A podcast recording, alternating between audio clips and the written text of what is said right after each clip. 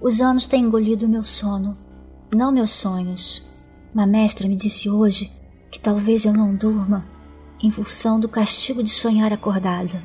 Expulsei os demônios dos meus pesadelos, triei, chamei alguns de volta. Os que ficaram fora de mim não se perdem e falo com eles na única crença que hoje eu tenho.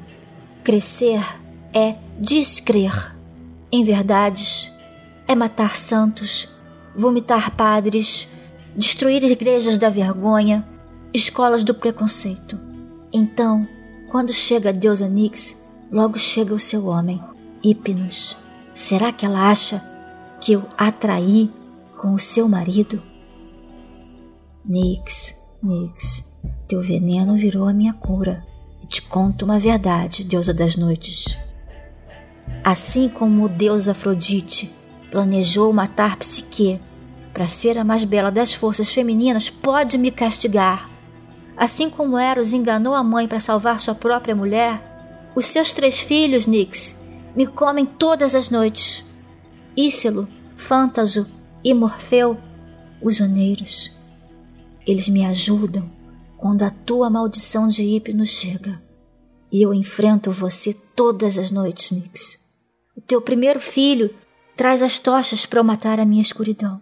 O segundo me leva para o céu. O terceiro, o Morfeu, o tal moldador de sonhos me impunha a caneta e diz: Sonha acordada, mulher. Toma caneta e papel. Essa noite você vai tomar a pílula azul ou a vermelha?